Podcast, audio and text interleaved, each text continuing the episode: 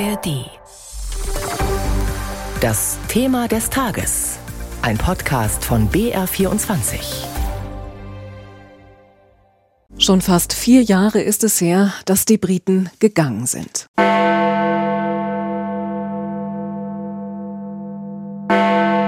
So hat sich das angehört am 31.01.2020, eine Stunde vor Mitternacht, als der Brexit, der Austritt Großbritanniens aus der EU, vollzogen war. Das Läuten von Big Ben in London machte es für alle Briten hörbar, dass sie raus sind aus der EU. BBC-Moderator David Edis kommentierte damals. Every member state has its flag flying jedes Mitgliedsland hat hier seine Fahne im Club der 28. Naja, jetzt sind es 27. Und während der Union Jack verschwindet, wird die EU-Flagge gehisst. Die britische wird zusammengefaltet und möglicherweise für einen anderen Tag aufbewahrt. Aber womöglich wird sie hier auch nie wieder gesehen und landet in einem Museum.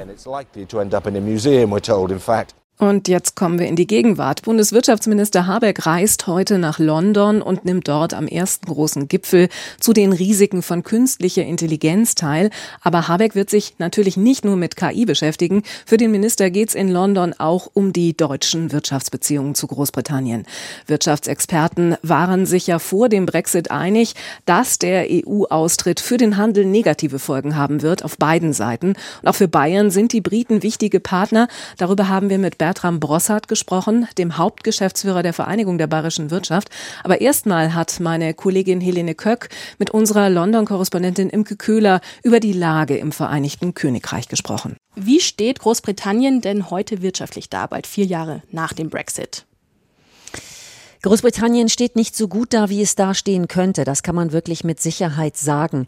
Es gibt ein sogenanntes Doppelgängermodell. Das heißt, man schaut sich die Entwicklung vergleichbarer Länder an und schätzt dann auf dieser Basis ab, wo Großbritannien heute stehen würde, wenn es 2016 nicht für den Brexit gestimmt hätte und nicht aus der EU ausgetreten wäre. Und diesem Modell zufolge hätte das BIP in Großbritannien im zweiten Quartal letzten Jahres um 5,5 Prozent höher gelegen wenn Großbritannien also in der EU gewesen wäre. Das heißt, wir reden hier über einen Betrag von 33 Milliarden Pfund, der, wenn man so will, in der Staatskasse gefehlt hat. Und man kann insgesamt feststellen, dass der Handel spürbar gelitten hat, dass der britische Warenexport leidet und dass vor allem kleinere Firmen mit dem Brexit zu kämpfen haben. Und wenn wir noch einmal den Blick über den Kanal werfen, die deutsche Industrie- und Handelskammer spricht beim Brexit von einem wirtschaftlichen Desaster und macht das auch an Zahlen fest. Also 2022 hat Deutschland Güter im Wert von knapp 74 Milliarden Euro nach Großbritannien exportiert.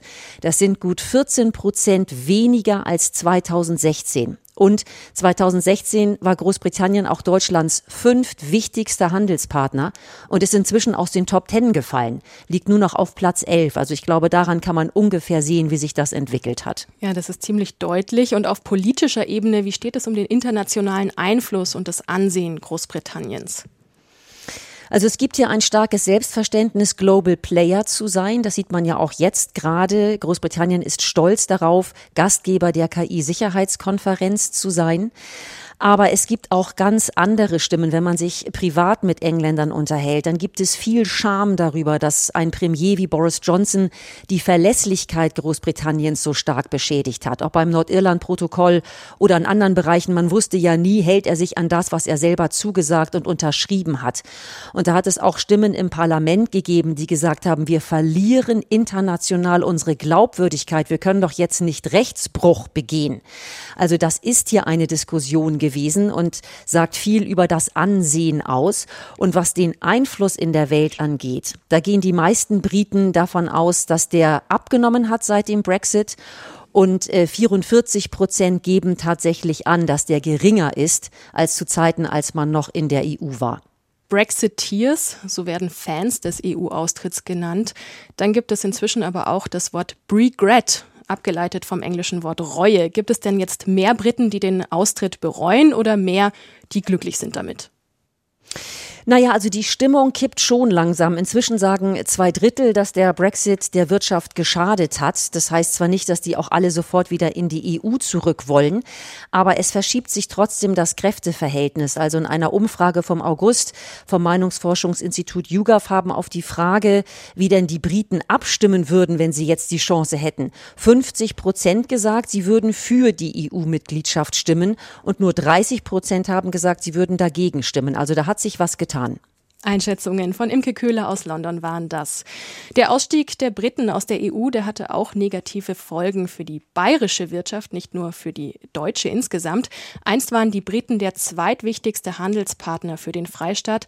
Jetzt rangieren sie auf dem sechsten Rang. Warum das so ist, darüber spreche ich jetzt mit Bertram Brossart, Hauptgeschäftsführer der VBW, der Vereinigung der bayerischen Wirtschaft. Guten Morgen. Guten Morgen. Herr Brossert, als Großbritannien EU-Mitglied war, wieso war es denn da so ein wichtiger Markt für bayerische Unternehmen? Die Profile von UK und äh, Bayern haben sich sehr überdeckt. Denken Sie nur an das äh, Gesamtthema der Automobilproduktion, denken Sie an das Thema Maschinenbau.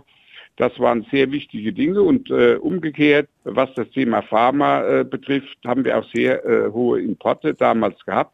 Wir haben sie aber auch heute noch mit dem Handelsvolumen von 16,6 äh, Milliarden. In 2022 ist es äh, immer noch der neuntwichtigste Handelspartner Bayerns. Bundeswirtschaftsminister Habeck ist heute in London. Haben Sie konkrete Vorschläge, was er aus Ihrer Sicht tun müsste, um die Beziehungen zu Großbritannien zu verbessern? Wichtig ist vor allem die gegenseitige Anerkennung äh, von Produktstandards und Konformitätsbewertung. Wir haben in der EU ein sogenanntes CE-Zeichen. Darauf ist alles abgestimmt, sodass man gut miteinander handeln kann, gut miteinander äh, Produkt äh, verbinden kann. Und Großbritannien hat nun aber einen eigenen Standard. Bei manchen Produkten hat man dafür eine Lösung gefunden, aber es gibt es auch noch Teile, äh, wo man sich gegenseitig nicht anerkennt, etwa im Bereich des Bau, etwa im Bereich der Pharma. Äh, das kann sehr direkt angesprochen werden. Der zweite Punkt ist es, dass man im Bereich der Forschung intensiver zusammenarbeiten kann. UK ist ja Gott sei Dank wieder in das europäische Forschungsrahmenprogramm Horizon eingestiegen. Aber da gibt es viel zu tun. Die Forschung dort ist stark, die Forschung ist äh, bei uns stark. Das sollte man besser miteinander verbinden. Der Bund fördert ja äh, derzeit Kooperationsforschung in seinem Innovationsprogramm. Hier bleibt aber viel zu tun. Und der dritte Punkt ist es, dass die Arbeitskräftemobilität äh, verbessert werden muss durch den Austritt aus der EU. Gibt es da sehr, sehr viele bürokratische Hemmnisse, etwa bei der Anerkennung von Qualifikationen. Das wäre extrem wichtig. Und als letzten Punkt, man braucht äh, Transparenz bei den sogenannten Ursprungsregelungen. Man hat sich ja darauf verständigt, äh, dass es keine Zollschranken geben soll wenn äh, das Ursprungsland tatsächlich die EU oder UK ist. Da gibt es viele Nachweisprobleme. Das scheint etwas Kleines, äh, tut aber die, insgesamt äh, unsere Wirtschaft äh, in der Abwicklung sehr belasten. Einschätzung von Bertram Brossert, dem Hauptgeschäftsführer der Vereinigung der bayerischen Wirtschaft. When you work hard for your money, spend it on a good life. Wir haben Kim.com nachgejagt. Wenn ich den sehe, haue ich dem in die Fresse. Wir sind dem Pornhub-Effekt auf den Grund gegangen. Ich lege mich aufs Bett und dann geht's los. Und jetzt ist World Wide Web wieder da. Ich bin Janne Knödler. Ich bin Amri der Hörmeier. Und wir erzählen euch jede Woche eine neue Geschichte aus dem Internet. Alright, so here we are.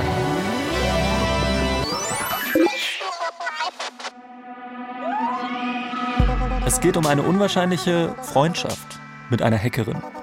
Um Geister, die durch unsere Lieblings-Apps spuken. Um Memes und was sie über uns verraten. Und um die ganz großen Rätsel des Internets. Mal Wissenschaft, mal Technologie. Mal Investigativrecherche, mal Tierdoku. Aber vor allem geht es um spannende Stories. Die neue Staffel gibt's ab jetzt jeden Donnerstag in der ARD Audiothek.